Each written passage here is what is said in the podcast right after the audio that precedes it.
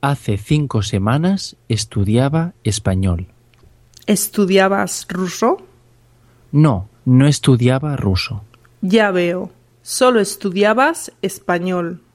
No, también estudiaba holandés, checo, árabe, suajili, tailandés y esperanto.